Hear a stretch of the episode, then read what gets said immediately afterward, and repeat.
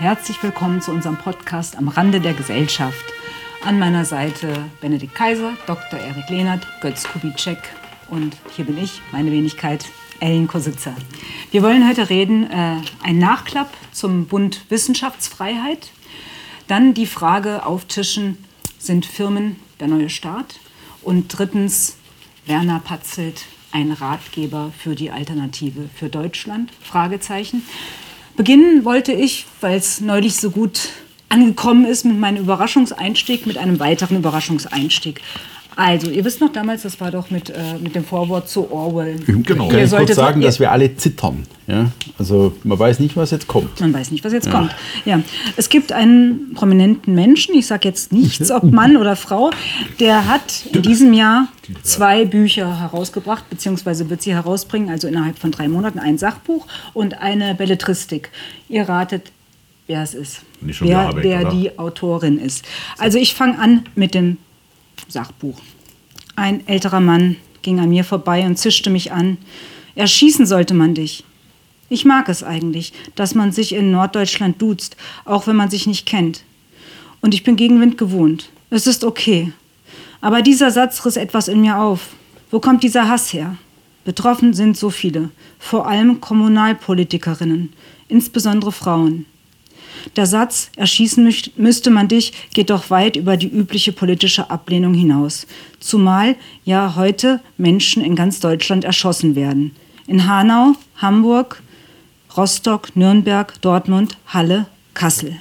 Habe ich was verpasst? Das schon? war jetzt. Das war erstmal Sachbuch. Das ja? war erstmal das wir schon mal Sachbuchteil. oder warten wir noch? Ne, wir warten noch. Okay, wir warten noch. Jetzt kommen wir zur Belletristik. Auch in diesem neuen Buch wird der Fantasie, es ist jetzt Klappentext, ja. Ah. Auch in diesem neuen Buch wird der Fantasie keine Grenzen gesetzt. Jede der Geschichten hat einen besonderen Twist.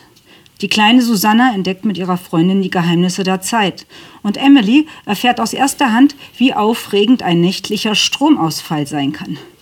Ben hätte lieber einen Bruder und tauscht darum kurzerhand seine Schwester gegen seinen Freund Jakob aus. Mit den außergewöhnlichen Geschichten in diesem Vorlesebuch werden selbst alltägliche Situationen zu echten Abenteuern. Tja, es gibt, äh, ich, darf ich mal mir vorpreschen? Ja, ja bitte, ja, presch mal. es gibt halt einen, einen unmöglichen Menschen. Also es könnte Jan Böhmermann sein, der ist es nicht. Nee, Jan Böhmermann. Es ist aber vermutlich der Herr Habeck schon wieder, oder? Der ist doch Ach bekannt. Ach Gott, ist das langweilig. Ja, ich dachte, ihr rat, rätselt ein bisschen rum. Benedikt, was Habeck, hättest du gedacht? Ich, ich, ich bin ahnungslos. Also ich wusste jetzt nicht, wo es bei Habeck ist so.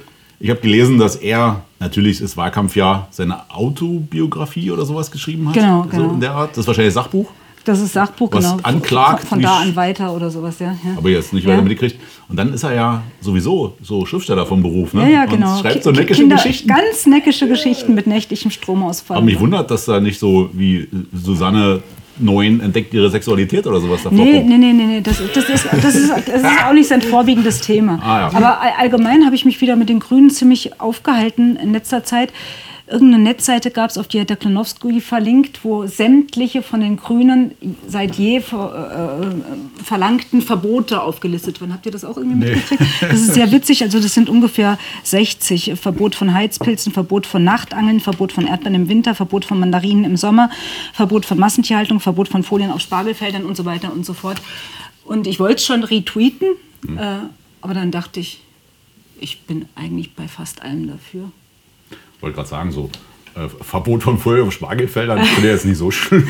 ja, auch Verbot von, von, von Heizpilzen und von Kurzstreckenflügen und von ähm, und so weiter äh, ist doch eigentlich nichts gegen zu sagen. Ich wollte nur sagen, ich bin gerade so, so sehr dazwischen, ob ich eigentlich äh, liberal bis libertär bin oder nicht doch eher ein ganz scharf autoritärer Typ. Hier ist noch Platz, ey. so, entdeckst den Reiz des Verbots. Gut. Äh, äh, kleiner Einschub noch. Hat jemand von euch diese Robert Habeck-Folge gesehen mit äh, Thilo Jung bei Jung und Naiv? Nein. Nee. Da, da, da, auch extrem interessant zu Habeck, das sagt so viel über ihn aus. Äh, Habeck wird gefragt äh, von diesem Thilo Jung, ähm, was er zu, Ed, äh, zu, zu, Edward Snowden sagt, ob er die Freilassung fordert. Da ging es um Nawalny erst, so von wegen, ja, Nawalny muss freigelassen werden, bla bla, politischer Gefangener und so weiter und so fort. Und dann so, ja, aber willst du vielleicht auch Edward Snowden freilassen? Dann, äh, lange Rede, kurzer Sinn, er äh, stachelt vor sich hin und, und, weiß nicht, was er sagen soll. Und dann und Thilo Jung setzt immer nach Und am Ende hat Thilo Jung ihn dann da, dass, dass, dass äh, Habeck auf einmal sagt, ja, ich will die Freilassung. Und hat aber vorher noch letztendlich das Gegenteil gesagt. Hm. Und diese Standpunktlosigkeit, also es gibt ja gute Argumente vermutlich für beides, wenn man, wenn man ein Grüner ist. Also man kann das so oder so auslegen. Aber man hat einfach nur gesehen, der hat sein Gegenüber, den Thilo Jung, gelesen, hat gemerkt, okay, bei seinem Publikum kippe ich doch mal lieber um, kommt besser an. Weil er aber auch ganz genau weiß, ihn nagelt ja niemand auf diese Position fest wenn eine Woche später die Spiel... Äh, das, das, Buch, das, was ich Sachbuch nannte, ist übrigens ganz ähnlich. Das ist so vom Format her Gulaschsuppe. Es geht von einem ins andere, ja. ohne dass ein Punkt gesetzt wird. Also interessant. Ja, traurig, aber interessant. Der kommende Politiker. Machen wir weiter mit unserem äh, Bund Freiheit der, der Wissenschaft. Nee, das ist jetzt, glaube ich, ein Freudscher. Also die heißen irgendwie Netzwerk Wissenschaftsfreiheit. Netzwerk Wissenschaftsfreiheit. Bund Freiheit der Wissenschaft, der ist ja aufgelöst worden. Ja, dann war es ja, ja nicht so freudsch. Das haben wir im letzten Podcast geklärt. Ja, also da haben wir erklärt, dass es Vorläufer gab. Jetzt gibt es was Neues. Schon klar, aber ja. wo ist jetzt Freud dabei? Nein, der Wunsch ist Vater des Gedankens. Du hättest halt gerne die gute alten 70er Jahre zurück. Das dachte ich jetzt. Ja, bla. Ja, ja. da gab es zumindest doch keine grüne Verbotspartei. So, äh, genau, da war die Wette. Naja, äh, wer, Erik oder Benedikt, wer referiert mal, was da vorgefallen ist rund um den Herrn Tilschneider und mit dem ersten Schritt, mit dem ersten äh, programmatischen äh, Auftritt des Netzwerks Wissenschaftsfreiheit? Ich glaube, Benedikt, du bist da besser geeignet. Du steckst da voll im Saft, oder? Ja. Also, äh, Dr. Hans-Thomas Tilschneider, AfD-Abgeordneter äh, im, im, Landtag Sachsen-Anhalt und habilitierter Islamwissenschaftler vor allem, hat ein Interview gegeben, der Lagebesprechung, einem anderen Podcast. Und in diesem Interview hat er in höchsten respektvollen Tönen von diesem Netzwerk Wissenschaftsfreiheit gesprochen. Er hat auch gesagt, äh, völlig zu Recht, er möchte diesem Netzwerk nicht zur Last fallen mit seinem Antrag sozusagen auf Aufnahme in diese erlauchte Runde. Er hat sich sehr differenziert geäußert, ähm, ja, und auch sehr nachvollziehbar, das, was er dargelegt hat. Und kurz darauf, ich glaube einen Tag später, gab es dann die erste Pressemitteilung, die erste sachbezogene Pressemitteilung dieses Netzwerks. Überhaupt. Überhaupt. Auf ihrer Seite zumindest. Ja, ja. Ich weiß nicht, ob die sonst mal was rausgehauen haben, aber auf ihrer Seite ist das, wenn man auf, auf Netzwerkwissenschaft Die Seite geht. ist eh ziemlich erbärmlich, muss man sagen. 70er würde ich sagen, auch wenn es da noch keine Weblogs gab. Ne? Avron Lalette, ja. genau. Naja, und dann haben die sich erstmal von Dr. Tischneider distanziert. Weil er äh, irgendwie in den Wissenschaftsbetrieb hinein hätte äh, wirken wollen, indem er einer Professorin Dr. Maureen Meischer Auma Eggers, Professorin für Kindheit und Differenz in Klammer Diversity Studies. Genau das wollte ich gerade sagen. In welcher Stadt? Stendal, oder? Hochschule Magdeburg-Stendal. Nee, Stendal. Gastprofessorin TU Berlin. Also ich habe mir die Frau, also der, der wollte halt äh, rein vorwerken und hat gesagt, genau. ich weiß nicht, wie er es gesagt hat, äh, ähm, das, das die, äh, die, die, schwarze Klar. Frau ist Professorin geworden, obwohl die Thesen, die sie vorträgt, von keinem besonders hohen intellektuellen Niveau künden. Und Daraufhin habe ich mir die angeguckt, die ist ja eh eine, echt eine große Nummer und zwar schon seit ungefähr acht Jahren tourt die durch Talkshows und äh, ähnliche Formate, hat auch mehrere Videos auf YouTube und das ist wirklich, bitte guckt es euch mal an, mhm. bitte guckt es euch mal an. Ein Zitat sage ich mal, eine meiner Hauptbaustellen ist ja Pippi Langstrumpf. Hm. Sie Ach, weiß, Negerkönig. Ähm, wegen Negerkönig, ja, nee, nee, aber nicht nur, wegen, nee, nicht, wegen dem, nicht nur wegen dem N-Wort, sondern auch, weil Pippi Langstrumpf als unsolidarisch agierendes Individuum dargestellt wird, die als, Gegen, als, als Folie, auf der sie spielen kann, äh, eine äh, treu doofe Spießerin wie diese Annika braucht. Also die arbeitet sich oh wirklich in vielen Arbeiten so und das ist per PDF alles im Netz auffindbar. Es ist voller Rechtschreibfehler. Äh, arbeitet sie sich wirklich an eine ihrer Hauptbaustellen Pippi Langstrumpf ab. Also äh, Herr Tillsteiner hat Freunde, hör zu. Die ist in der Altmarkt-Professorin ja, in Sachsen-Anhalt. Also im ersten Bundesland, das man auflösen müsste, ist die, ist die Professorin. Ja. Das ist alles so genial. Ähm, und Tilschneider ist jetzt also der Erste, äh, der vom Netzwerk Wissenschaftsfreiheit. Und er hat sie übrigens nicht angegriffen, um sie anzugreifen, sondern es ging ihm nur um die Legende, dass äh, People of Color in Deutschland keine Karrieren ermöglicht bekommen, schon, schon gar nicht Karri äh, akademische Karrieren. Ja. Darum ging es ihm nur. Es ging gar nicht um den, den, den, einen Schlag gegen die Frau Auma Eggers. Und er hat ja auch keine Macht. Das, das, das Absurde ja, ja. ist ja, dass sich ja dieses Netzwerk Wissenschaftsfreiheit gegen jene richten müsste, die die Handlungshoheit haben und die Handlungsoptionen haben. Till Schneider als Oppositionspolitiker im Saalekreis hat Also- diese Macht ja gar nicht. Und das ist ja, das ist, und deswegen. wäre den Anfängen. Ja, ich habe jetzt gelernt, dass es diese Frau gibt.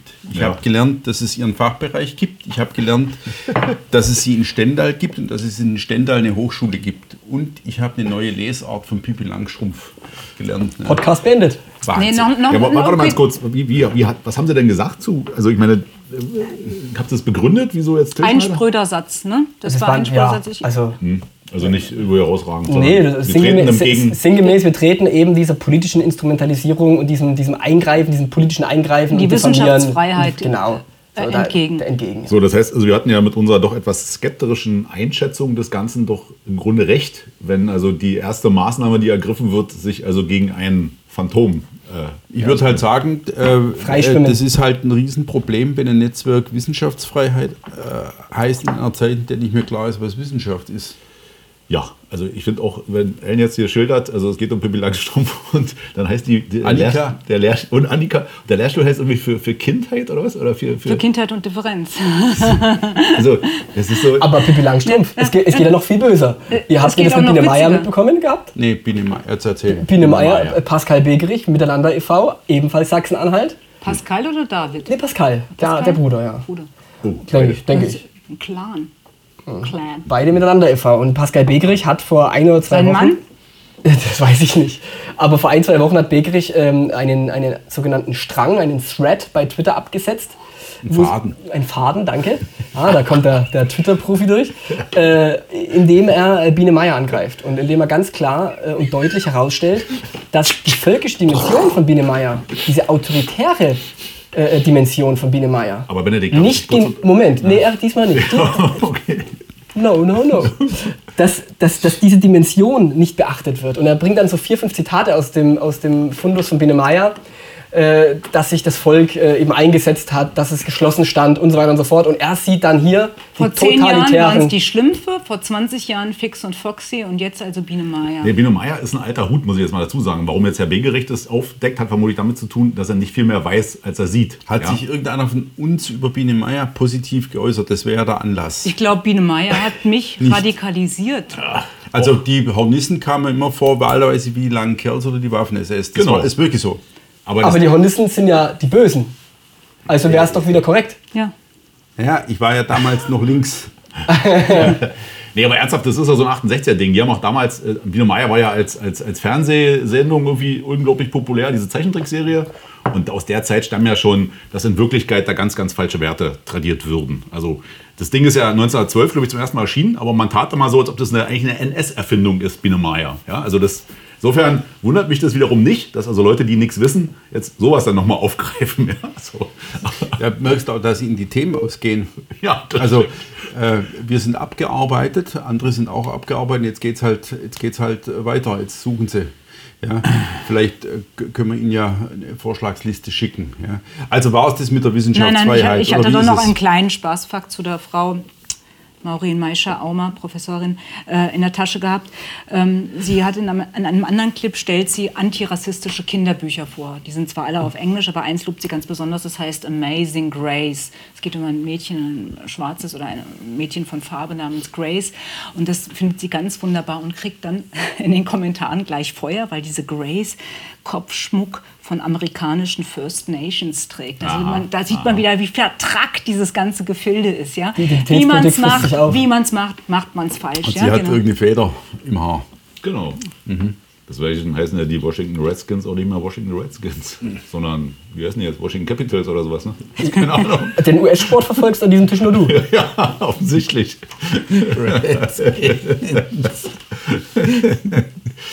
Aber jetzt Wissenschaftsfreiheit, das ist ähm, Wahnsinn. Also Man weiß gar nicht, was man dazu Haken sagen dran. soll. Haken nichts dran. mehr, nichts mehr. Das ist, ich, ich, ich, ich finde, dass das ganz und gar in unsere verwirrte, ratlose, hilflose Zeit passt. Da wollen Leute, haben was erkannt, wollen was machen, haben was entdeckt und wenden sich zu Recht gegen das Verengen des Korridors, ja, der, der immer enger wird.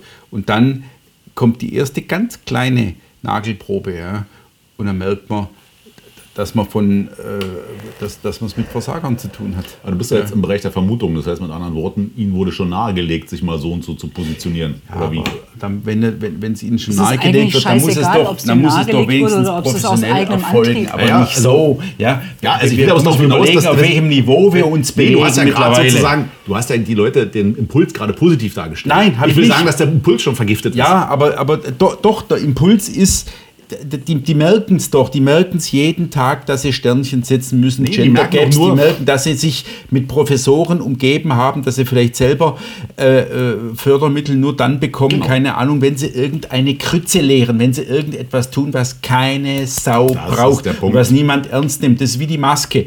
Die nimmt man nur dann ernst, wenn man sie ernst zu nehmen hat in der Öffentlichkeit. Ansonsten nimmt man sie nicht ernst. Also zumindest ein Großteil der Leute nimmt sie nicht ernst. Und so ist es doch mit diesen, mit diesen Anträgen, mit diesem ganzen Wissenschaftsgequarke genauso mittlerweile. Und jetzt wenden die sich aus einem aus einem Impuls dagegen und das Erste, was passiert, wenn es wenn, ernst wird, ist, dass sie nicht wissen, wo das sogenannte Smart End of the Rifle ist. Ja? Um, um, mal, ja, Genau. um mal jemanden zu zitieren. Ja, du weißt da wenig zitieren, ja, oder? klar. In dem Film waren sie auch Ellen. Das ist der, wo ich eingeschlafen war? Nö. Wir, wollen wir da weitermachen? Oder ich würde Nee, wir sonst halten noch... das mal geheim. Wir halten das geheim. Äh, Konklusion, das war ja, du hattest ja angedeutet, dass du gerne Sachsen-Anhalt zerschlagen würdest. Habe ich, darf ich das so, ist das, Naja, das ist doch. Äh, weil ich würde dann einen Antrag stellen, also bitte. die Altmark würde ich dann wieder Brandenburg zuschlagen. genau. We- Wegen der Professorin Stender. Wegen das der ist ja mein, genau. was? ähm, große Teile Mecklenburgs, Brandenburg, Altmark, Berlin und so weiter wird zu Preußen. Ja, so. Gut, Ja. aber du weißt, dass wir uns da mit einem Bein schon wieder... Ich weiß, irgendwo befinden, wo Genau. Herr Handeltwang rumgeistert. Ne? Und, äh, Aber dann lassen wir das vielleicht, das können wir vielleicht mal einer geschichtspolitischen Sendung Ist auch- vorbei. Aber, aber Erik, wenn du dich für Preußen interessierst, kann ich dir Hans-Joachim Schöpf empfehlen. danke, danke lieber Benedikt. Nur am Rande, das muss nicht aufgezeichnet werden. Aber wie, wie wird der geschrieben? Benedikt, ähm, abermals würde ich dich bitten, in das zweite Thema auch einzuführen. Äh, Big Tech, Privatstädte. Ähm, was gibt es zu sagen? Ja, ich finde interessant, dass es da einen neuen Artikel gibt bei heise.de, also einer Seite, die sich stark beschäftigt mit Telekommunikation und ähnlichem. Und der Artikel ist kostenfrei abrufbar und äh, nennt sich Nevada will lokale Regierungsmacht an Tech-Firmen abtreten, Gedankenstrich samt Gericht. Und ähm, das ist definitiv äh, lohnenswert zu lesen. Es geht in aller Kürze darum, dass ein Jeffrey Burns, ein, ein Unternehmer von der Firma Blockchains, ähm, von Nevadas Gouverneur das Recht erhält, eine eigene Stadt zu gründen, bei voller Privatisierung ehemals staatlicher Hoheitsgebiete. Das heißt, Schulen steuern, Poli also Steuer eintreiben, ähm, Schulen gründen, Polizei, Feuerwehr und auch lokale Vorschriften, was immer das im Einzelnen sein mag. Und, das ist auch interessant, sogar das örtliche Gericht. Im Gegenzug bekommt Nevada Geld, überraschend. Und auch interessant, sowohl Demokraten äh, als auch Republikaner, also in diesem in, de- in, in dem US-System gibt es ja nur die beiden Kräfte als Hauptakteure, ähm, haben sich auch bereit erklärt. Und wenn das klappt, dann soll es eben verschiedene solcher Pilotprojekte geben. Und äh, nach, ja, nach einiger Zeit, was immer das jetzt nur noch heißen mag, würde die vollständige Staatsgewalt vom bestehenden County auf das Unternehmen übergehen. Und das ist natürlich äh, gerade mit einer kontinentaleuropäischen Brille im Endeffekt die nächste äh, Verfallsform dieser Tech-Herrschaft, weil eben dort dann nicht nur der Anspruch gestellt wird, in Steueroasen äh, wirtschaften zu können, befreit zu sein, anders als, als der Mittelstand und anders als kleine Unternehmer irgendwie sich noch frei zu bewegen zu können, das Geld zu transnationalisieren und so weiter und so fort. Das ist der nächste Schritt. Hier wird auch nach der wirtschaftlichen Macht offensiver denn je politische Macht eingefordert, nämlich die Gestaltungshoheit über den Aufbau und die Verwaltung einer gesamten Gemeinde. Und das öffnet, äh, das öffnet äh, gewissem Missbrauch und vor allem gewissem Verfall von staatlichen Institutionen natürlich Tür und Tor. Benedikt, ich bin dir natürlich dankbar, dass du das Wort kontinentaleuropäisch in dem Zusammenhang ge gebraucht hast, weil wir müssen uns vielleicht ein bisschen jetzt mal dahin bewegen, wo findet das statt? Also in den Vereinigten Staaten gibt es eine starke Tradition, dass du solche Sachen ausgliederst. Also Gefängnisse sind privat, ja, andere Dinge sind privat. Äh, ich glaube, Ford hat, Henry Ford hat damals auch eine eigene Stadt bauen lassen. Die ist dann irgendwann zugrunde gegangen. Also du hast da diese Tradition, dass die Leute eigene Sachen gründen. Und äh, Nevada besteht, glaube ich, zu 95 Prozent aus Wüste. Das heißt, die fangen an, das Ding zu begrünen. Also ich sehe da den, wie soll ich sagen, innerhalb glaube ich, der amerikanischen Debatte ist das nicht so ein Riesenproblem, wie wenn wir das jetzt mit unserer Tradition vergleichen. Ne? Das ist für die, wie soll ich sagen, wahrscheinlich irgendwie lässlich und, und eher normal. Ja? Ist es nicht sogar so, dass die, wenn man sich die Gründungen und überhaupt den Sonderstatus der Amischen beispielsweise dort Mhm. anschaut, auch so was Ähnliches hat? Also, dass die ähm, zum Teil äh, auch im, in der Kriegszeit vom Wehrdienst trotzdem befreit waren, weil klar war, dass man die am besten in Ruhe lässt, dass die ordentlich ihre, ihre äh, Abgaben äh, bezahlen, aber dass sie ihre Dinge im Grunde komplett intern regeln. Also bis hin zu, zu Schlichtern und, und, und, und, und, und zu halber Gerichtsbarkeit. Deswegen Ja. ist ja auch unser Freund, der, Entschuldigung, dieser, der damals der Gott, der keiner ist, äh, Demokratie, der Gott, der Hoppe. Genau, Hoppe. der war ja lustigerweise auch in, in, in Ne- Las Vegas an der Uni, ne? oder in, in, Nevada jedenfalls irgendwo, oder? Und er ist ja auch Verfechter der Eben, und Privatrechtsgesellschaft. er hat Aber natürlich bloß dieses amerikanische Bild vor Augen gehabt, was er dann hier versucht hat, irgendwie uns Genau. schmackhaft zu machen, was natürlich für uns total irre klingt, auch ist in unseren Zusammenhängen. Aber dort ist es halt ein bisschen anders. Ne? Ja, aber ich würde zwei kleine D- Dinge Hm. äh, ergänzen. Also erstens, die, der Unterschied zwischen irgendwelchen Big Tech-Konzernen und den Amish ist ja dieses Ausgreifende und das Raumnehmende und Landnehmende. Hm. Die Amish sind ja froh, wenn sie ihre kleine Enklave haben, ihr kleines Exil auf Erden. Der Big Tech-Konzern, der vielleicht die erste Stadt hat, möchte vielleicht mehr, weil er vielleicht merkt, er kann das recht effizient, äh, er kann das recht äh, schlank gestalten, wie man neudeutsch sagt dann. Und der andere Punkt ist der, dass, dass, dass die Entwicklungen, natürlich kann man sagen, das ist ein Ami-Ding und die haben halt eh eine Macke, aber das Problem das ist ja, diese, diese, diese Entwicklungen, die in den USA stattfinden, weil natürlich auch dort mehr Raum noch existiert, ja. beispielsweise Nevada, diese Entwicklungen, die, die man schon oft abschätzig beäugt und sagt, das ist ein amerikanisches Ding, die kommen eben oft zu uns mit einer gewissen Verzögerung. Und ich kann mich noch erinnern, vor, vor fünf bis zehn Jahren, als Nils Wegner und Martin Lichtmess über gewisse Rassismusdebatten in den USA äh, berichtet haben, mündlich wie schriftlich, da habe auch ich noch teilweise die Augen verdreht und dachte mir so, na, das, dieses Ami-Ding, das ist nicht unsere Debatte, das ist nicht unser Thema, das ist bei denen halt drüben. Und irgendwie wissen wir selber jetzt, äh, siehe äh, Thema Till Schneider, siehe Thema Wissenschaftsfreiheit, das Thema kam dann eben dann doch über den großen Na, Teich. jetzt, jetzt ich mal. Ja, klar, ich, ich möchte einmal Ja, ja. den Advocatus Diaboli machen, beziehungsweise ernsthaft naiv na nachfragen. Obwohl ich die Debatte von Hans-Hermann Hoppe mit, mit, mit Götz Kubitschek und auch meine eigene Debatte mit dem Lichtschlag äh, noch ein bisschen im Ohr habe. Mal ganz naiv, kann das nicht auch gut sein? Also du hast das, das Schlanke und Effizienz angesprochen und wir konstatieren doch alle, seit, seit, seit, wir politisch tätig sind, ähm, dass der Staat zur Beute der politischen Klasse geworden ist. Wieso könnten solche freien Privatstädte nicht eine Option sein? Ich stelle mir vor, jetzt mal um ganz utopisch zu schwelgen hier, der Bereich zwischen Zeitz und Weißenfels, der steht total leer, der ist total abgewrackt und abgefuckt. Da geht nichts mehr, die Häuser verfallen. Es wäre für mich eine Traumvorstellung, dass dort eine freie Privatstadt entstünde. Meinetwegen von irgendeinem Tech-Konzern oder andere große Firma, die da was auf die Beine stellt, die da ihre eigene, auch Gerichtsbarkeit, ihre eigenen Schulen, ihr eigenes Ding macht. Vielleicht würde ich da investieren wollen. Was ist da so von Grund auf gegen, gegen zu sagen? Ich habe ja gleich eingangs gesagt, dass in meiner Brust zwei Herzen schlagen, also eine libertäre und äh, eine autoritäre. Ich verstehe nicht ganz, wo ist das Grundproblem? Wir, Gerade weil wir doch feststellen, dass der Staat fertig hat. Warum? Warum nicht? Naja, ich, ich, ich würde, also wenn ich direkt antworten darf, also ich, ich würde eben nicht sagen, dass der Staat an sich am Ende ist, sondern dass die politisch und wirtschaftlich herrschende Klasse am Ende ist und mit dem Latein am Ende ist und, und für Missstände sorgt. Äh, dass die Idee des Staates, äh, so wie wir sie vertreten haben in der Vergangenheit, ich wüsste nicht, warum die abgeräumt werden sollte. Die Aber als Alternative? Als Alternative konkret dazu. Also ich halte das für zum einen, äh, und das soll jetzt nicht irgendwie so äh, duckmäuserisch klingen, aber zum einen halte ich es wirklich für demokratisch illegitim. Das ist äh, einfach, äh, es hat mit, mit, mit, mit Volksvertretung und ähnlichem nichts zu tun. Nee, wenn eine, Kann man doch ausreden gerade. lassen. Ja. wenn, eine, wenn, eine, wenn ein einzelner Unternehmer sozusagen Gesetze festlegt, das ist, das ist ja völlig äh, ja, volksfern. Und vor allem wüsste ich nicht, warum er Interesse haben sollte, das Wohl des Volkes oder das Wohl des ihm zugeordneten Teil des Volkes zu mehren.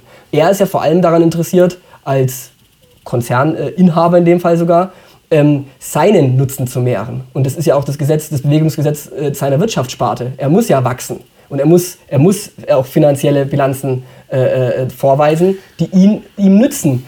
Und der Staat muss das ja nicht im Zweifelsfall. Der Staat muss Gesetze überwachen, einhalten. Er muss, er, muss Dinge aus, äh, gesellschaftliche Verhältnisse moderieren, austarieren und eben auch eingreifen. Aber warum soll das eine, eine einzelne Figur aus der Wirtschaft, die überhaupt nicht aus irgendwelchen legitimen Entstehungsprozessen heraus zu, diesem, zu dieser Macht gekommen ist, sondern nur qua dessen, dass Das er eine Milliarde du, Dollar hat. nicht legitim sei. Ja, wir sprechen über, Also- den, über, de, über das Aber, Beispiel. aber es geht doch da immer, die, bei diesen ganzen äh, freie Privatstadt-Konzeptionen geht es doch immer um Vertragsfreiheit.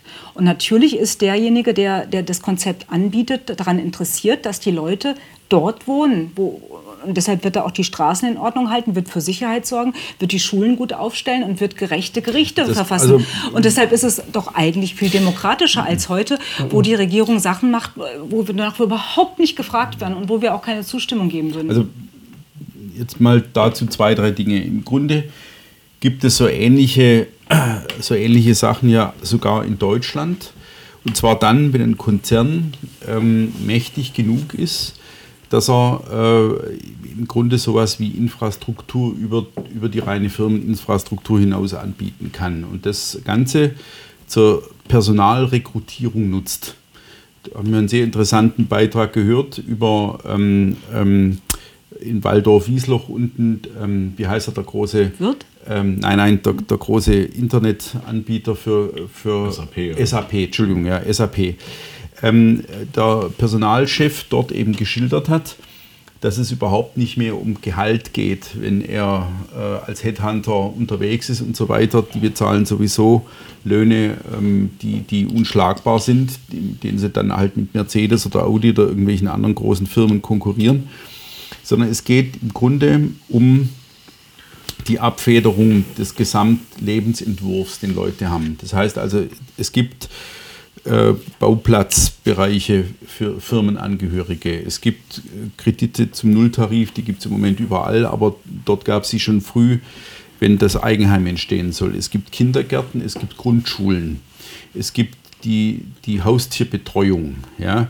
Es gibt Kantinen, in denen man zu Vorwendepreisen essen kann. Also eigentlich nur so wie du das im Bundestag. alles Dienstleistungen. Ja. So. Nee, jetzt hör zu. Das, das geht aber alles in die Richtung, dass die Leute gern ähm, die Organisation eigentlich von, von weiten Teilen ihres Lebens an so eine Firma abgeben, weil sie ähm, auch die Krankenversicherung, Kontenführung und so weiter und so fort, weil klar ist, dass das alles in ihrem Sinne, weil sie so unglaublich effektiv sind und so unglaubliche Plusmacher und so unglaubliche Wertschöpfer, ja, dass, die, dass das klar ist, diese Firma wird alles tun, dass diese Leute bei ihr bleiben und zwar über 10, 20 Jahre. Jetzt ist der Punkt der, das ist im hohen Maße exklusiv. Und exklusiv heißt ja immer ausschließend.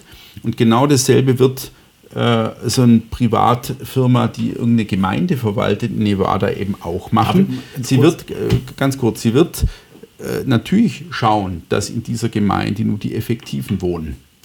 Also nur diejenigen, die Plus machen, nur diejenigen, die in irgendeiner Weise ähm, das Gemeinleben nicht stören, wie wir es hier eben überall haben, dass man selbst in so einem Dorf wie unseren eben drei oder vier Familien hat, die, die, die im Grunde komplett mit allem, was sie sind, am Tropf hängen. Ja? Und das wird diese Stadt ausstoßen, weil sie nicht in dieses Firmenkonzept passt.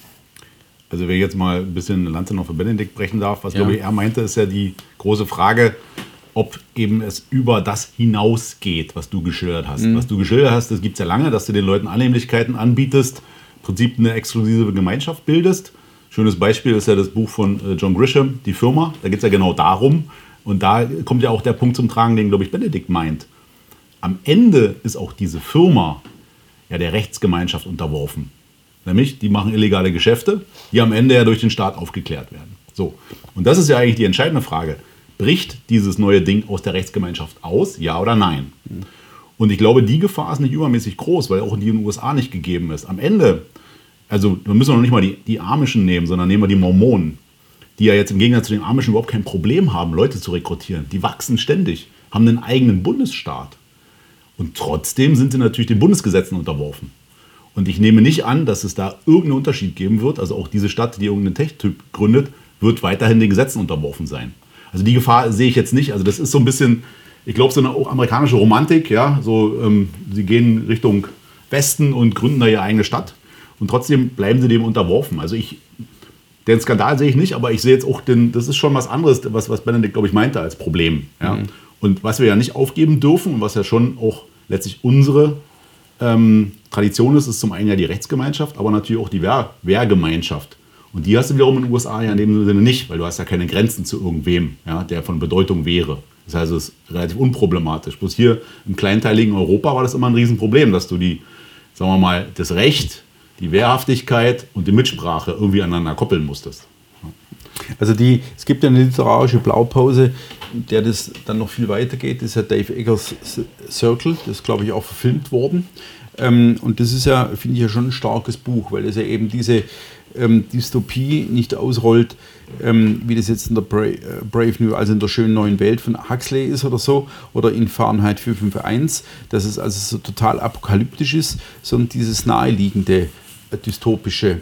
Also das heißt, dass es eine, eine, eine Superfirma gibt, die im, im, Grunde so eine Mischung aus ähm, Wikipedia, Amazon, äh, Facebook, Twitter plus irgendeinem äh, Finanzierungs- und einem Versicherungsgiganten ist ähm, und die so extrem effektiv äh, für eine so unglaublich große Zahl von möglichen Mitarbeitern arbeitet und agiert, ähm, dass die Leute ihr gerne im Grunde ihre, ihre komplette Lebensvorsorge anvertrauen. Ja? Und sie ist immer schneller als jede Behörde, immer schneller und besser als jede andere staatliche organisierte Gesundheitsvorsorge oder Versicherung und so weiter.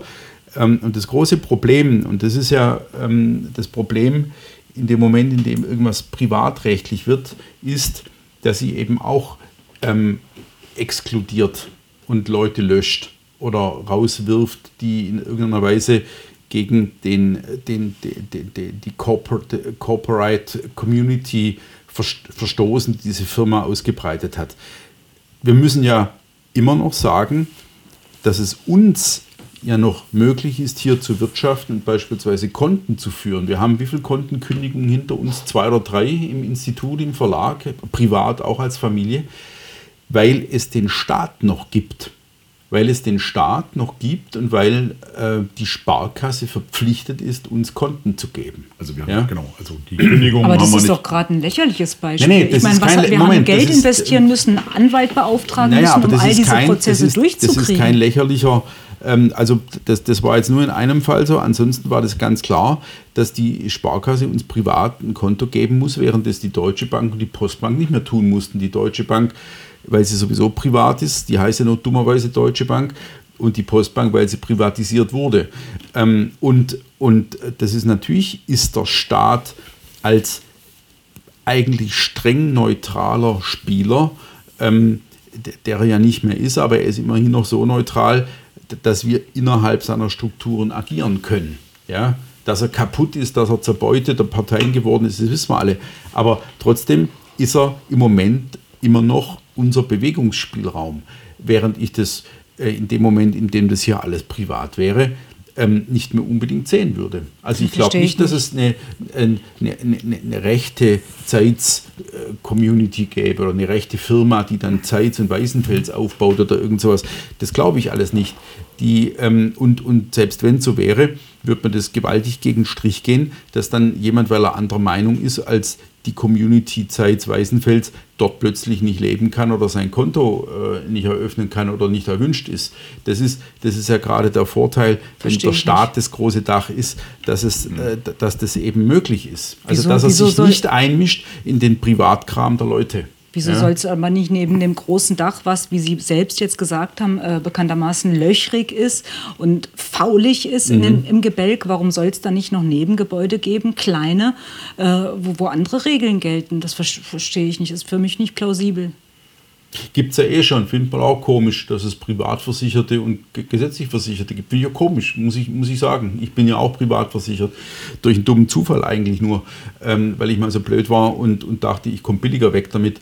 Ähm, und, und, aber eigentlich ist das ein, kom ein komischer Vorgang, ja, dass es diese, diese Zweiklassengesellschaft in Deutschland gibt. Ja. Also Sie Ähm, sagen, das Dach ist löchrig, ja, es ist, das Gebälk ist verfault, ja, Also- aber trotzdem, aber trotzdem, gut Also kann man sagen, aber immer noch besser als eben gar kein Dach. Das- das ist- Also wenn, wenn wir mal bei Big Tech bleiben und schauen uns mal an die Prozesse, die der Anwalt Steinhöfe geführt hat, egal was man von den Menschen hält, aber dass Leute bei Twitter, Facebook und Co. gelöscht worden sind wegen willkürlichen Angaben von Facebook oder Twitter, irgendwas Hate Speech oder sowas, völlig diffus. Und er hat viele Leute ja wieder dorthin bekommen. Ich weiß nicht, ob es Broder war, aber auch aus diesem eher gemäße konservativen liberalen Spektrum. Und er hat äh, die vor Gericht vertreten und er hat dem Staat, den Staat dazu gezwungen, das Recht auch gegen die Big Tech-Konzerne in Deutschland durchzusetzen. Wenn das jetzt nicht, wenn dieses Dach nicht da wäre und dieser, dieser juristische Rahmen sozusagen, ja, Aber du die, weißt doch ganz genau, worden, dass, dass es Gegenbeispiele gibt, Fälle, die, wo es eben nicht funktioniert hat. Was ist mit, mit, mit, Martin Sellner, der nun nicht in, in der Bundesrepublik wohnt, sondern in Österreich, aber der nicht nur zwei oder drei Kontokündigungen hinter sich hat, sondern äh, ich glaube, das Dutzendfache. Aber da ist doch gerade die Frage, funktioniert der Rechtsstaat und, eben nicht und mehr. ja, aha, also Österreich ist jetzt was ganz anderes. Nee, als nein, nee, wir brauchen, genau Gleiche. Wir brauchen eine groß angelegte Reparaturmaßnahmen-Konstellation, aber eben kein Abrissunternehmen. Und die, das Problem ist ja eher, und das hat ja Benedikt jetzt angesprochen, die Verquickung von wollen Staat. Die, wollen die aber den Staat abreißen? Nee, die wollen nur eine Alternative bieten. Naja. Das, also sag mal so, da uns das sowieso nicht betreffen wird, da gebe ich Götz recht, also das wird, äh, das wird im Zweifel dann immer zu unseren Ungunsten ausgehen, ja, weil ich sehe nicht einen großen Unternehmer, der sich auf unsere Seite schlagen würde und hier eine große rechte Community aus dem Boden stampft. Selbst die als rechts geltenden Unternehmer, die bei Trump am Tisch saßen, selbst die haben alles exekutiert, was, was der linke Mainstream vorgegeben hat. Sei es PayPal, sei es sonst was. Ja? Also das, da da gibt es im Grunde keine Lücke. Da gibt es so ein paar Milliardäre im Hintergrund, die Uralt-Milliardäre, wie die Brüder sowieso, die da so die, die richtigen Right-Wings unterstützen. Der Rest ist alles auf Linie, dieser äh, Woke-Kapitalism. Und ich sehe auch ja das Problem, äh, weil wir jetzt bei Big Tech sind, diese Verquickung, also von, dass also die, die Lücke aufgehoben wird, die da existiert, dass also man die Willkür, mit denen die Big Tech-Riesen auf ähm, sagen wir mal, politische Un ja, Meinungsäußerungen reagieren, wo man dann eventuell noch recht bekommt, dass diese Lücke geschlossen wird durch Gesetze. Und das ist jetzt die Forderung, also indem man sagt, wir müssen diese Sachen wasserdicht machen in den USA, in Europa und in Deutschland, dass also die Sachen eben nicht mehr vor Gericht rückgängig gemacht werden können. Das ist das große Problem. Und deswegen hatte ich auch diesen, hatte ich auf diese Rede von Steinmeier hingewiesen, wo es eben genau darum geht, dass er hier einfordert, eine, eine wie sagt er, äh, wir wollen einen... Sag mal, wann, wann wo gehalten? Vor zwei, drei Tagen irgendwie bei irgendeinem so Bellevue, Bellevue äh, Forum. Und da geht es eben darum, dass also die, also diese typische Rede davon, dass die sozialen Netzwerke irgendwie Fluch und Segen zugleich seien. Ähm, und das seien also ein Superspreader-Event, so fängt er an, war in der Vergangenheit zu sehen nämlich die böswillige Mehr von der gestohlenen Wahl, die sich in Windeseile über sozialen Medien verbreitete. So ganz schlimm. Und ähm, diese Lüge, so eher wörtlich, hat den Angriff eines bewaffneten Mobs auf das amerikanische Kapitol entfesselt, auf eines der ältesten und ehrwürdigsten Parlamente der Welt. So, und dann begrüßt er Forum Bellevue, heißt das. Und im Grunde geht es in seiner Rede jetzt darum, dass man, dass man das Positive der sozialen Netzwerke, das Demokratische stärken müsse und da geht es natürlich um nichts anderes. Ähm, Zitat. Seit dem Amtswechsel in den Vereinigten Staaten ist das Problem auf beiden Seiten des Atlantiks hoch auf der Agenda. Die Europäische Union arbeitet an einer breit angelegten Regulierung des digitalen öffentlichen Raums, einem Common Rule Book für die Digitalwirtschaft und hat den USA erst kürzlich ein gemeinsames Vorgehen angeboten. Mit anderen Worten, diese Lücke, von der Lichtmess oder wer auch immer, manchmal also Steinhöfel von mir aus, der dafür eintritt, profitiert, die wird jetzt geschlossen. Also per Gesetz wird im Grunde nur noch eine Meinung, nämlich demokratische, dann überhaupt eine Rolle spielen dürfen in diesen Medien äh, oder an diesen sozialen Netzwerken. Und das, das sehe ich eher als ein Problem, dass diese Verquickung also in eine Totalität oder einen totalitären Staat äh, übergeht, wo es im Grunde kein, äh, aus, aus, meinen Begriffen, keinen Rechtsstaat mehr gibt, der als dritte Gewalt da agieren kann, sondern der ist dann im Prinzip durch die Gesetze gebunden. Gut. Ja, also hör zu, wir, wir, wir reden über Regen oder Traufe. Das ist wirklich so. Also im Moment äh, ähm, sehe ich weder Privatrechtsgesellschaften, äh, die in irgendeiner Weise auf unserer Seite wären. Ich sehe den Staat auch mehr und mehr zu einem Staat werden, der eben die letzten Reste seiner neutralen Lücken, in denen wir irgendwie agieren können, zu schließen beginnt. Ja? Und das ist ein Riesenproblem.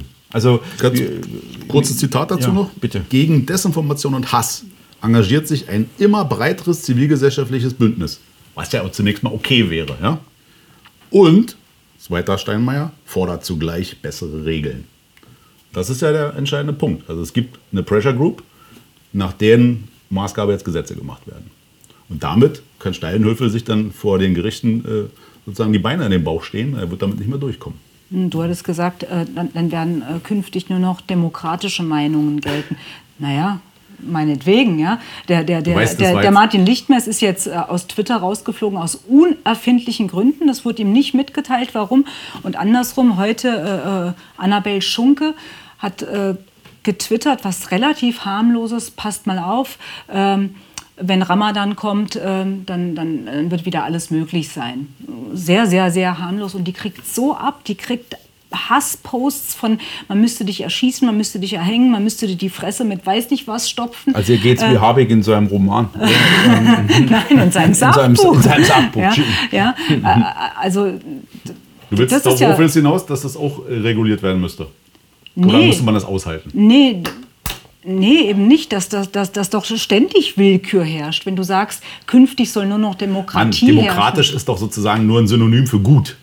Also Demokratisch war, glaube ich, mit dicken Anführungszeichen in die Luft Ja. gemalt. Ja? Also demokratisch, damit meint äh, Steinmeier und da meinen andere damit natürlich äh, linksliberal. Fertig, ja. Das Gute. Und wir sind damit meinen Sie nicht eine. Mehrheitsentscheidung Ja. oder ein Ja, Herrschaftssystem auf ja Mehrheitsentscheidung auch beruht, ein- sondern Sie meinen im Grunde, das ist die einzig geltende Meinung. Und die wird heutzutage mit demokratisch umschrieben, um alle anderen als undemokratisch Und- ähm, äh, zu, zu stigmatisieren und, das, und das. Gefährliche, das hast du ja auch angesprochen, das Gefährliche ist ja eben diese neue Symbiose aus linker Zivilgesellschaft und Staat, Mhm. staatlichen Stellen. Also wenn die Amadeo Antonio Stiftung irgendwie der Supervisor dafür ist, was ist Hate Speech und was nicht, Genau. dann ist eben das von dir genannte Ellen Beispiel mit Schunke dann eben kein Hate Speech aus deren Perspektive. Genau. Und, so, und das andere eben schon, wenn Lichtmess irgendwie vielleicht was Normales schreibt. Normal aus unserer Sicht. Ja, wenn Staat- aber, genau. aber, Ich aber, würde gerne aus dieser Normalität aussteigen. Ich hätte gern. Das äh, tun wir doch sowieso. Also ich glaube, dass wir hier äh, jetzt als Projektverbund aus Institut, Zeitschrift Wir sind schon so eine und Art weiter, freie Stadt, Ja, ja, also wir, wir, wir, wir planen doch im Grunde ständig ge- gegen die Übermacht. Also wir planen gegen Amazon, wir planen gegen ähm, YouTube eigentlich. Ich weiß nicht, wie lange wir unseren Kanal noch haben. Ich plane ganz und gar ohne Twitter, Facebook und so weiter. Das hat alles überhaupt kein. Wir, wir planen auf eine bestimmte Art sogar analog. Wir haben eine Kartei mit 40.000 Lesern und die sind auch analog erreichbar. Ja, natürlich wird es, glaube ich, ewig drei Tage noch dauern, bis wir unsere Internetseite nicht, nicht mehr betreiben können. Das ist schon noch so eine, ein Bereich, wo ich mir im Moment keine Sorgen mache. Ja? Aber ganz klar ist, ähm, dass wir doch dass wir doch hier äh, schon zeigen, wie man sich als, als Pri Privatunternehmen oder als kleiner Verein, ähm, der ständig um seine Gemeinnützigkeit kämpfen muss, ähm, äh, gegen eine staatlich und, und konzerngestützte Übermacht stemmt und, und versucht, seinen eigenen Freiraum aufzuspreizen. So. Ja. Und, und was, was ich aber da ergänzen wollte, ist eben, wenn wir uns unsere Veranstaltungen anschauen in diesem angesprochenen Dunstkreis von uns, Institut, Zeitschrift, Verlag, dann ist es ja nicht so, dass der Staat abstrakt jemals konkret eine Veranstaltung von uns verhindert hätte. Verhindert oder gestört, ist nicht in Schnellroda, ich meine jetzt in anderen Städten, wenn irgendwo Berlin oder es Probleme gibt oder ähnliches. Oder Zwischentag damals, in anderen Städten in NRW etc. Dann ist es ja nicht der Staat, der dann per UK irgendwie sagt, wir dürfen hier nicht tagen, sondern es sind Antifa-Gruppen, die Druck ausüben, es sind sogenannte zivilgesellschaft zivilgesellschaftliche Akteure. Also das ist natürlich trotzdem, ist in Anführungszeichen der Staat gegen uns, aber es ist trotzdem ein Qualitätsunterschied in unserer realen Wirkmacht. Der Staat hat noch nicht äh, beschlossen, dass der Verlag Antaios E.K. Äh, getilgt wird. Aber Antifa würde Buchläden angreifen, die unsere Bücher auslegen. Also ich finde, das sind, das sind schon noch qualitative Unterschiede, die, die, die, die, die, die nicht einfach nur in einen Topf geworfen werden sollten. Wir, wir können, glaube ich, wenn ich das darf, an dieser Stelle überschwenken auf das dritte Thema. Und uns an unseren großen Ratgeber. den, den, den Werner Patzelt äh, Professor. machen. Professor, Professor Anmachen. Dr. Werner Patzelt, der emeritiert ist, der in Dresden äh, lehrte und jetzt im Grunde sowas wie ein äh, CDU-Angehöriger äh, ist er überhaupt noch in der CDU? Ja, ja, grad- das ist ja schon. der Clou bei In der Sache. CD, ein CDU-Angehöriger äh, und CDU-naher AfD-Berater, den AfD-Berater gibt. Und er spricht ja ähm, eben im Blick auf all das, was du gerade geschildert hast oder was wir jetzt zusammengetragen haben, immer vom sogenannten gegnerischen Foul in einer Demokratie. Ja, also wir sprechen über einen Aufsatz, den er in der Wochenzeitung für Debatte, in der Ju- Jungen Freiheit, veröffentlicht hat und in der er eben der AfD eine Teilschuld daran zuweist, dass sie äh, jetzt seit heute, das konnte er vor zehn Tagen, als er den Artikel schrieb, und wir wissen seit heute im Grunde ähm, äh, weiß, sie wird im Gesamtbund, also der, im, im, im Ge- Gesamtstaat als Verdachtsfall geführt und beobachtet. So, und er äh, weist ihr eine Teilschuld zu, indem er eben sagt, ähm, es liegt zum Teil am Verhalten der AfDler selbst, dass es so weit gekommen ist und an der äh, späten juristischen Gegenwehr gegen diese drohende ähm, äh, Einstufung bzw. eben Beobachtung. Und er spricht ununterbrochen davon, dass man, äh, wenn der Gegner innerhalb der Demokratie fault, ähm, die Demokratie an sich nicht in Frage stellen darf. Ja? Ähm, wäre meine erste Frage in die Runde, kennen wir jemanden innerhalb der AfD von Bedeutung, der die Demokratie oder das System an sich in Frage stellt, in Wort und Tat. Also- ja. Oder willst du ganz anders aufsatteln? Nee, nee, nee, es ist Ja. schon richtig. Also das ist nämlich der eine Punkt bei diesem Es gibt da Beitrag. fünf Punkte, die mich so rasend Warte mal, ja, aber der eine Punkt, den hast du ja gerade angesprochen, Ja. das heißt, er raunt nur. Also er raunt ja, dass es Leute gäbe, die, und er nennt ja nie konkret, dass es die gibt. Ja, also immer gibt es irgendwie Leute, die Spaß dran haben, Systemkritik, die sich richtig freuen, wenn sie irgendwie beobachtet Ja, ich, will, werden. ich will ihn fragen, wen, wen Genau. meint der Und jetzt? beantwortet also er nicht. Höcke So. ist es Na- nicht. Ja? Kalbitz war es auch nicht. Gibt- Gauland ist es nicht, Weidel ist es nicht.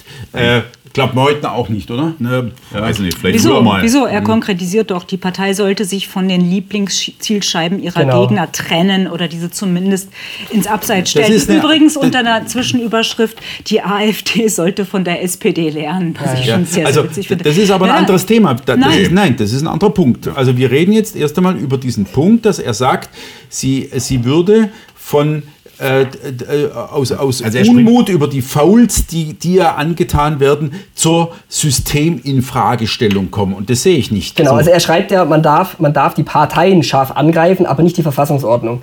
Und das, das ist ja auch einer von seinen vielen äh, perfiden Rückschlüssen. Die Verfassungsordnung wird von der AfD ja gerade nicht angegriffen, sondern sie wird eingefordert für sich selbst. Genau. Das kann man vielleicht naiv nennen, aber das ist ein Hm. eklatanter Unterschied. Und Genau. der, der andere Punkt ist, weil äh, du Götz sagst, er, er benennt nicht, wer sind die Leute. Er spricht aber wortwörtlich von selbstberauschten Rechtsdemagogen. Und damit meint er natürlich Björn Höcke und Aber Co. er sagt es nicht. Das Er ist sagt's ja- nicht, sagt natürlich. Er- er äh, sagt so vieles nicht. AfD gelangte Wutbürger und einflussreiche Anführer. Ja, wow. Das Mhm. ist so, das ist Raunen. Wenn er was zu sagen hätte, dann würde er es doch konkret machen. ja, hier hat der das Genau. gesagt, Genau hier so. hat der so So, gehandelt, und jetzt kommt hier er, will der warum, warum raunt er denn? Warum Ja. raunt er denn? Weil er als einzige richtige Reaktion auf die damals ja noch drohende, jetzt äh, ja bestehende Beobachtung durch den Verfassungsschutz, die einzige richtige Reaktion wäre es, so patzelt, sich nun erst recht so zu verhalten, dass Zweifel an der Treue zu unserer freiheitlichen demokratischen Grundordnung zerstreut werden. Und jetzt geht's weiter. Und natürlich dürfen entsprechende Bekenntnisse nicht vorgeblendet sein, sondern müssen der tatsächlichen inneren Haltung entsprechen. Und den Taten erst recht. Und das nenne ich mal eine Hexenprobe. Genau, So. das ist die sogenannte Hexenprobe. Ja, die man nicht bestehen kann, wie Genau. bekannt sein dürfte. Ja? Also Wer, entweder weiß denn nicht, was eine, wer weiß denn nicht, was eine Wer Hexenprobe weiß nicht, was Ja, eine Hexenprobe ist. Ja. So, ähm, Also die Hexe wird ersäuft, ja. Und wenn sie- es nicht überlebt, ist sie keine Hexe. Genau. Wenn sie es überlebt, ist sie eine wird wird verbrannt. Genau, Genau. so läuft das ja. Das So, ist die Hexenprobe. Und, und das, was Erik jetzt Mhm. äh, vorgetragen hat, äh, verbindet sich dann doch mit dem, was Ellen sagte. Nämlich, er kommt ja dann zu dieser Lieblingszielscheibe, von der sich die AfD verabschieden müsste. Ja. Und das ist wirklich dann, also ich lese ja die Patzeltexte immer und jedes Mal denke ich mir, das kann man nicht ernst meinen, wenn man es gut mit der AfD meint. Aber er meint es ja ernst. Und er meint es nicht gut mit der Er meint es AfD. nicht gut mit der AfD. Aber Und wieso er- sollte es auch ein CDU-Politiker Eben, das ist ja, Ja, aber deswegen war- sage ich, ja, das ist ja klug. Er ist ein, er ein CDU-Mann, der versucht, die Opposition so zu sortieren, dass seine CDU wieder konservativer wird. Genau. Das muss man ihm er Das ist er, ein einziges immerhin, Ziel. er war immerhin 2019 bei der Landtagswahl in Sachsen äh, äh, mit im Wahlkampfteam äh, der CDU und hat einiges dafür getan, vermutlich, dass die AfD noch ein paar Stimmen äh, verliert. Also er ist letztendlich ein politischer Gegner, so klar. kann man neutral sagen.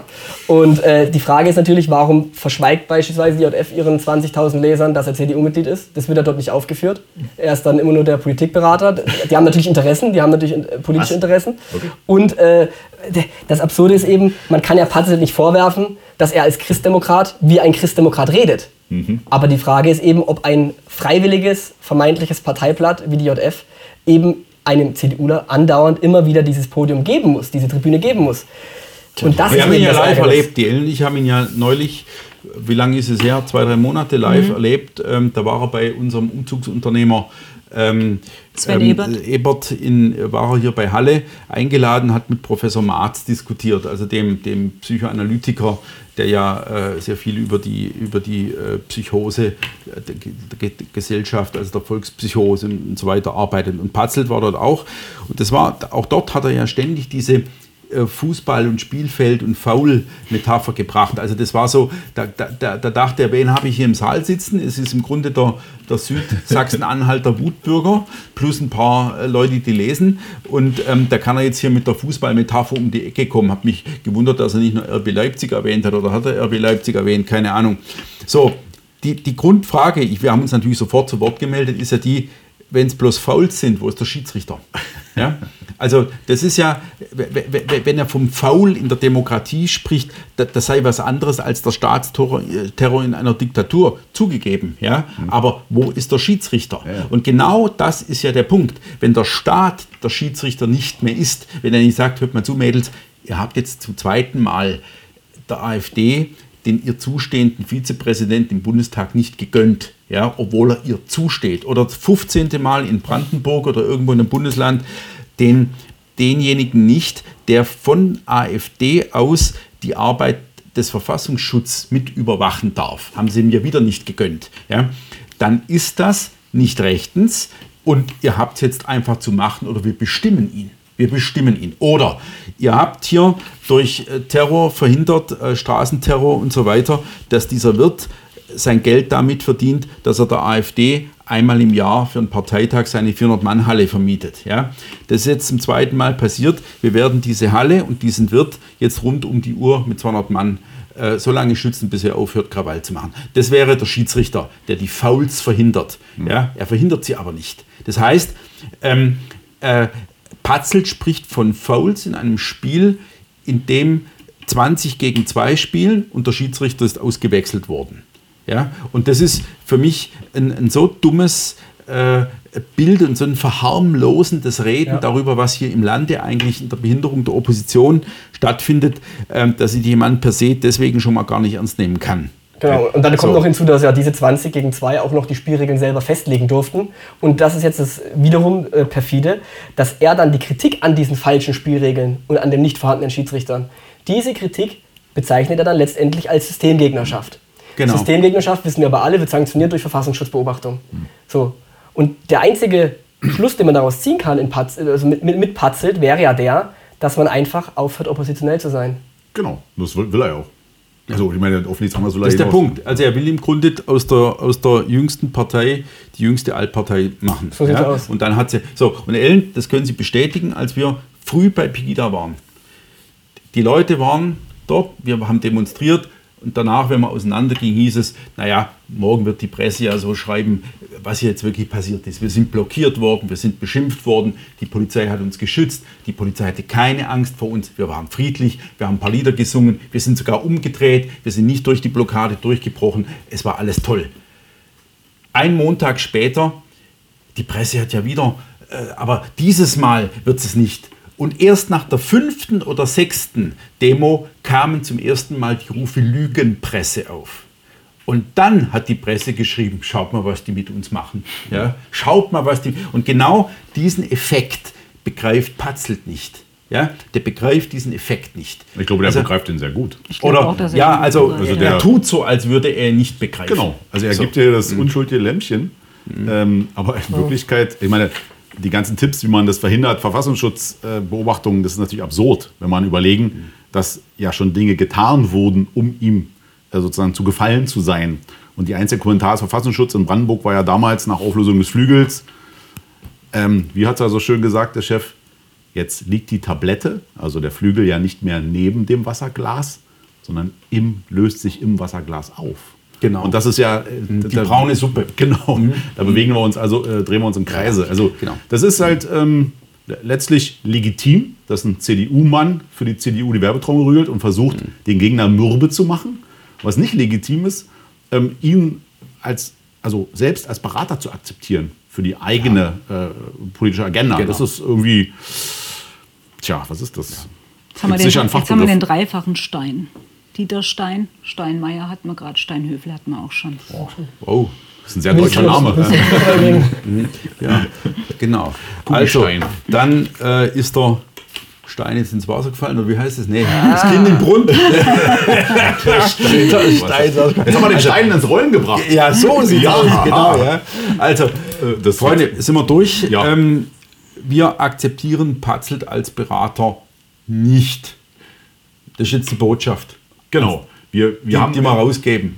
Ja, also nicht für uns. Und, und, und wir müssen festhalten, dass wir uns Sisyphos als einen glücklichen Menschen vorstellen, stellen, um bei der Steinmetapher zu bleiben. Ja, ja, ja. Benedikt, du noch was? Ist das ein Fußballspieler? Ein Schiedsrichter. Gut, genug gekallert. Also bis zum nächsten Mal. Tschüss.